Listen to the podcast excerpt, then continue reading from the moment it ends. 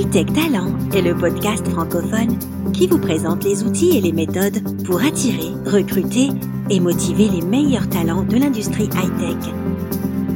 Cet épisode vous est présenté par Alexandre Degenarou. Bonjour à tous et bienvenue pour un nouvel épisode de notre podcast audio Hightech Talent. Aujourd'hui, je vous présente un épisode où j'ai eu la chance d'aller dans les bureaux de la société coca.ch à la rencontre de son fondateur Pascal Meyer qui, en partant d'une feuille blanche, a réussi à créer une société de, de plus de 100 personnes qui a des résultats extrêmement positifs en termes de vente online. Mais au-delà de ça, il a réussi à créer une marque employeur très forte. C'est-à-dire qu'aujourd'hui, énormément de personnes souhaitent intégrer la société Coca pour y travailler. Alors dans cet épisode, il va nous expliquer comment il a réussi à créer cette atmosphère de marque employeur très forte, comment est-ce qu'il recrute les gens dans son entreprise, quels sont plus ou moins ses process.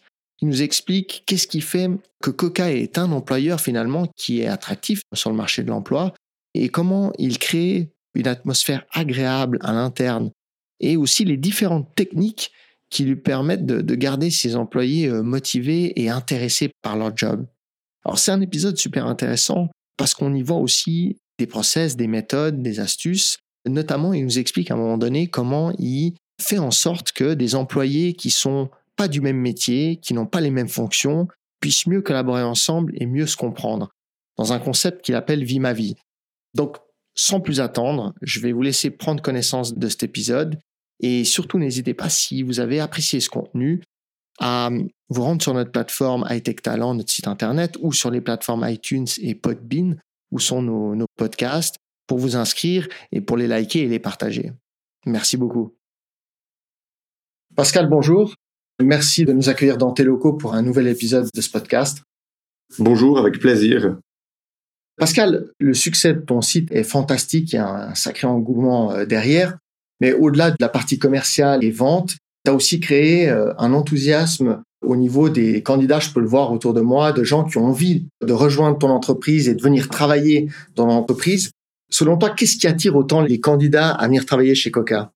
Alors, je pense que les gens se disent que comme on est euh, on est online, on a un petit peu plus de visibilité, puis que on joue aussi sur un facteur quand même assez cool. Tu vois, quand tu vas dans les bureaux, tu as par exemple toutes les deux semaines un masseur ou une masseuse qui est là. T'as euh, une ambiance de travail quand même qui est assez euh, décalée. Les cravates sont interdites chez nous. Enfin, il y a plusieurs choses. On fait beaucoup de barbecue. Il y a beaucoup de choses qui sont qui paraissent euh, anormales pour des structures, on va dire plus traditionnelles, mais qui sont pour nous totalement normales. Que ce soit les apéros qui sont très fréquents, les dégustations de vin avec nos collègues de QI. Enfin, c'est beaucoup de choses qui, euh, pour nous, euh, paraissent totalement euh, normales, mais quand on a quelqu'un de l'extérieur qui vient puis qui voit ça, bah, il peut être un petit peu étonné, on va dire. Ouais, c'est pas ce qui se fait en général dans, dans les entreprises.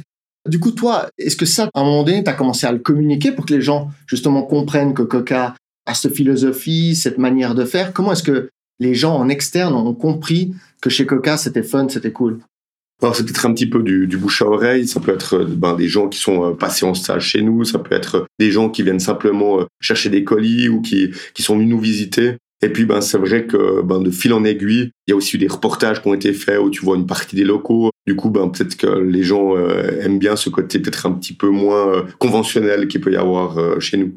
C'est vrai que nous on a eu dans le podcast plusieurs spécialistes de, on appelle la marque employeur justement c'est ce que tu as réussi à créer et euh, ils expliquent toujours qu'il faut que ça soit à l'interne comme à l'externe. Quand on veut communiquer sur euh, ce qu'on fait à l'interne, ce qui est cool, il faut que ça soit du concret, pas, pas que ça suive. Et, et, ce que je me rends compte en, étudiant un peu euh, le cas Coca, en, regardant, c'est vrai que toi, déjà à la base, quand tu as créé cette société, tu l'as créée seul. Déjà à la base, ton concept, il était, t'as amené du commerce online, mais de, manière fun. C'était déjà le concept à la base finalement. Donc les gens ont trouvé une entreprise fun aussi autour. Alors c'est clair que ça a toujours été le concept de base de faire quelque chose qui soit décalé. L'idée c'était aussi de montrer qu'on pouvait très bien créer une communauté, faire euh, de la vente en ligne en étant vraiment décalé, en étant euh, différent de ce qui existe, tout en étant très sérieux dans les prestations qu'on offre pour montrer que bah, c'était faisable et puis que ça fonctionnait. Toi aujourd'hui, euh, qu'est-ce qui est important quand tu recrutes quelqu'un? Pour moi, il y, a, quelques aspects qui sont essentiels. Alors Le premier aspect, c'est d'avoir quelqu'un qui soit motivé. Il faut savoir que les 12, 13 premières personnes que j'ai engagées, j'ai jamais ouvert un seul CV. L'idée, c'était vraiment d'avoir des gens qui soient motivés et prêts à tout. Quand tu as quelqu'un qui est motivé, il peut vite apprendre sur le tas, c'est vraiment pas un problème. Puis après, bah, bien sûr, quand on est rentré sur des jobs un peu plus spécialisés, comme du développement ou autre, il fallait vraiment des gens spécialisés. Il était euh, pertinent de regarder un petit peu leur parcours, de voir un petit peu ce qu'ils avaient fait, et puis de regarder un petit peu dans quel domaine ils étaient spécialisés. Donc ça, c'était des points qui étaient, euh, qui étaient essentiels. Après, il y a des points clés chez nous que j'aime bien dire. Bah, c'est clair que si tu bois pas d'alcool puis que tu manges pas de viande, c'est difficile de venir bosser chez nous parce qu'on fait beaucoup d'apéros et puis euh, on fait beaucoup de grillades. Donc voilà, c'est non, mais je plaisante. Ouais, non, mais je... On a aussi des gens qui boivent pas d'alcool. Dans, dans, voilà. Dans... Mais je, faire. C'est l'anecdote qu'on aime bien raconter, mais en réalité, on est assez flexible. Et du coup, toi, euh, comment est-ce que tu juges euh, quelqu'un qui est super motivé à venir chez toi, en quelque sorte? Est-ce que toi, tu as mis en place des choses pour euh, tester cette motivation ou la comprendre? Alors écoute, au début, ce que je faisais, c'est que je faisais venir les gens pour trois, quatre jours de stage. Donc ils venaient, ils venaient trois jours, on voyait un peu leur motivation, leur façon d'être. Puis ben après ça, ça nous permettait d'évaluer et puis de proposer ou non un contrat à la personne. Est-ce qu'aujourd'hui, malgré tout, tu as quand même des difficultés de recrutement malgré qu'on sait que quand tu mets une annonce, bah, tu as énormément d'intérêt sur le marché de l'emploi, énormément de candidatures. On en discutait, tu me disais que tu avais beaucoup de, candidatures. Mais est-ce que tu arrives du coup dans cette masse à identifier la bonne personne chaque fois? Est-ce qu'il y a assez de candidats pour ça? Ou est-ce que comme beaucoup de sociétés, tu as quand même des difficultés de recrutement? C'est clair que ce serait mentir que de dire que c'est facile. Non, ça devient de plus en plus difficile parce que, bah, de un, comme tu le disais, on a beaucoup de dossiers qui arrivent. Après, il faut faire un tri. Et euh, bah déjà, quand tu fais un tri, il y a comme une espèce de, de loterie indirectement. Donc euh, ça, c'est, c'est une chose qui se passe. Puis après, bah, une fois que tu as fait ce tri basé euh, sur un CV, une lettre de motivation, quelque chose qui peut peut-être avoir marqué ma collègue qui s'occupe de faire ce premier check, bah, après, il y a les entretiens. Et c'est vrai que ça prend beaucoup de temps. C'est difficile aussi de juger parce qu'une personne peut être un peu moins en forme une fois que l'autre. Donc, faut pas croire que c'est tout facile. Non, non, loin de là. C'est quand même quelque chose qui est assez compliqué. Donc, on fait passer des fois, justement, des journées de stage ou un petit test ou autre qui est en ligne avec euh, ce qu'on veut que la personne fasse dans le futur. Et puis, euh, bah, des fois, on peut se tromper ou des fois, euh, on n'a pas réussi à trouver la personne qu'on recherchait. Alors, on change de trois paramètres, mais c'est pas quelque chose qui est vraiment hyper facile. Ce serait mentir que de dire ça. Donc avoir cette marque employeur, cette visibilité, cette notoriété de l'entreprise euh, où il fait bon travailler, finalement ça t'a amené à avoir euh, encore une fois une meilleure visibilité, beaucoup plus de candidatures. Mais c'est clair qu'après quand on cherche peut-être un développeur qui a une connaissance très très spécifique, ça va rester compliqué d'identifier la bonne personne pour le bon poste. Tout à fait. Ouais. C'est vrai que j'ai eu la chance dans le passé de participer à des événements euh, Coca et j'ai eu la chance de côtoyer un peu ton staff. J'ai vu des gens vraiment motivés, passionnés est-ce que toi, tu fais quelque chose pour, euh, à l'interne, garder cette motivation? Alors, comme tu disais, il y a ces événements. Est-ce que c'est ça qui les garde motivés? Quel est un peu ton secret pour que les gens restent motivés à fond dans, leur tâche, dans leur job? Bah alors, c'est clair que nous, on travaille pas avec un système de hiérarchie euh, conventionnel. On travaille avec euh, une structure plate. Du coup, ben, ça responsabilise aussi les gens. Puis, du fait que ça les responsabilise, ça les respecte aussi d'autant plus, et puis ça leur donne aussi la parole pour quoi que ce soit. Donc euh, ce qui est bien, c'est qu'il y a un réel échange, et puis qu'on utilise pleinement les, les, capacités ou les compétences de, de chacun, et si quelqu'un a une idée ou, ou quelqu'un a envie de pousser quelque chose, ben, il peut le faire. La porte de tout le monde est ouverte. Ben, moi, je me trouve même au milieu du bureau, donc j'ai pas un, un bureau fermé. Du coup, c'est hyper intéressant parce que bah, le fait de responsabiliser les gens, de leur donner cette confiance, ça leur donne aussi un sentiment d'appartenance qui est, d'autant plus fort. Et euh, quand on organise des événements, bah, spontanément, on a des gens qui se proposent parce que par passion et aussi euh, parce qu'ils aiment ce qu'ils font, bah, ils, vont, euh, ils vont venir, ils vont se proposer. Puis c'est peut-être ça qui, transpire un petit peu. Tu leur laisses beaucoup d'autonomie finalement et de responsabilité. Et c'est aussi ce que j'avais remarqué. Tu n'étais pas là à l'événement. C'était peut-être encore dans les premières années, je crois. Et ça s'est super bien passé. tout le monde euh, était super motivé, super euh, enthousiasme. C'était vraiment, vraiment intéressant de voir ça. Une autre chose, tu as commencé cette société seule. Aujourd'hui, tu m'as dit que tu as un peu plus de 100 employés. On a un peu plus de 10 ans. Hein Exactement, 13 ans. 13 ans. Avant ça, tu avais eu un peu de management dans tes autres expériences ou c'était un peu tes premières expériences de management, Coca?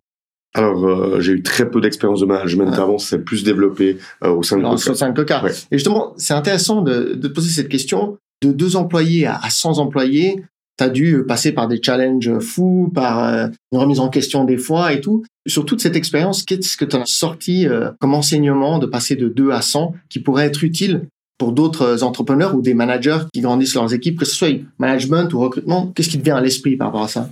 Alors c'est clair, on m'a souvent dit, ouais, tu verras, dès que vous serez plus de 10, ça va être un problème. Après, quand vous serez plus de 20, ce sera un problème. Quand vous serez plus de 50, ce sera un problème. Alors aujourd'hui, je vois pas vraiment de, de problème du moment où la communication, elle est assurée et puis qu'on garde le même état d'esprit qui, qui, doit euh, vraiment perdurer du début à la fin. Alors c'est clair que quand on est 10 autour de la table pour faire une bouffe, c'est plus facile que quand on est 100. Mais si on, on crée vraiment des événements euh, où on intègre vraiment tout le monde, où euh, on organise aussi des team building, où les gens peuvent échanger les uns avec les autres, et puis euh, bah, on organise aussi des vies ma vie.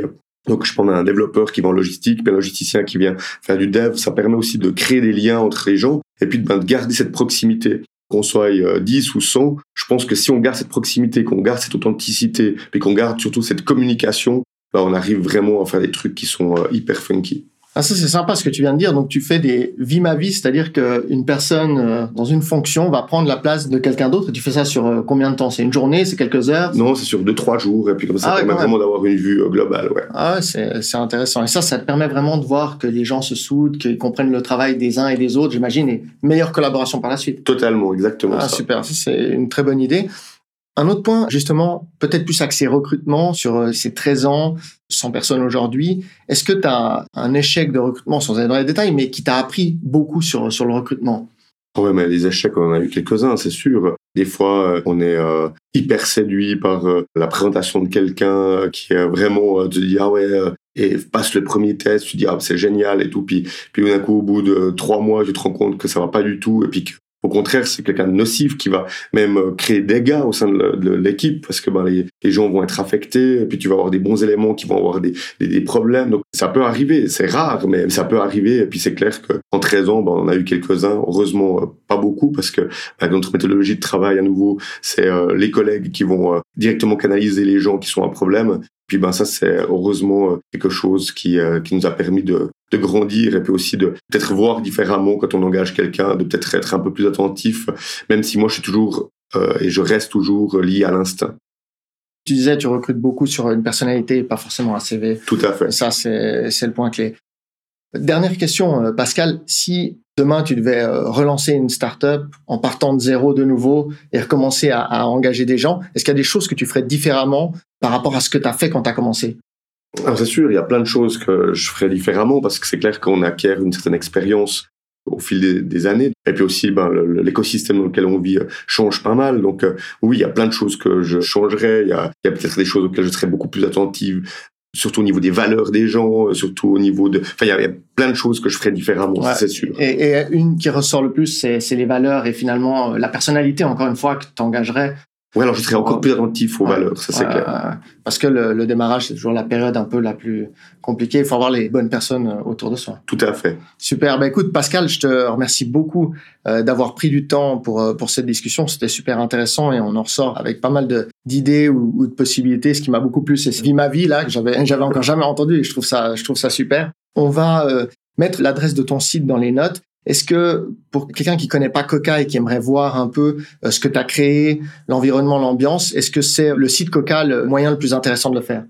Écoute, oui, le site Coca est surtout l'aspect communautaire qui est pour nous le, plus important parce que ce qu'on a toujours euh, dit et ce qu'on ce qu'on fait, c'est que pour nous, en fait, on n'est pas un site de vente en ligne traditionnel ou un site de grouponing ou autre. L'idée, c'est vraiment d'avoir un bon plan qu'on partage avec notre communauté, puis que notre communauté puisse s'exprimer justement conseiller les autres euh, caucasiens on va même jusqu'à développer des produits avec cette communauté on organise des événements enfin on fait plein de choses puis ça pour nous c'est c'est vraiment euh, plus important que l'aspect vente pure c'est clair que bah, c'est quelque chose qui est différent de ce qui se fait, mais, mais pour nous, à nouveau, notre communauté, c'est pour ça qu'on parle pas de clients, elle est beaucoup plus euh, respectée par nos équipes que si c'était des clients qu'on renverrait vers des conditions générales. Là, c'est complètement différent, une approche qui est différente. Quand tu es membre de la communauté, tu es plutôt un pote, donc tu vas avoir un traitement de faveur euh, pour euh, n'importe quelle problématique que tu peux avoir. Et puis ça, pour nous, ben, c'est quelque chose qu'on trouve essentiel.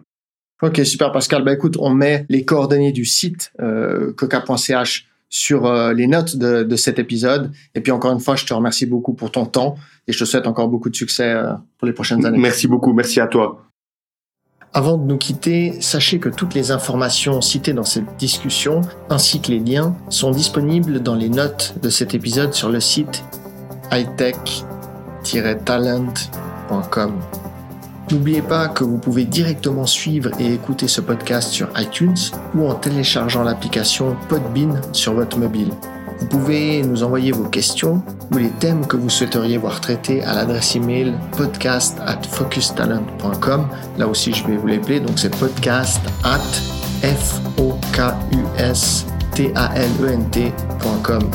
J'espère que cet épisode vous a plu et je vous dis à tout bientôt pour un nouvel échange.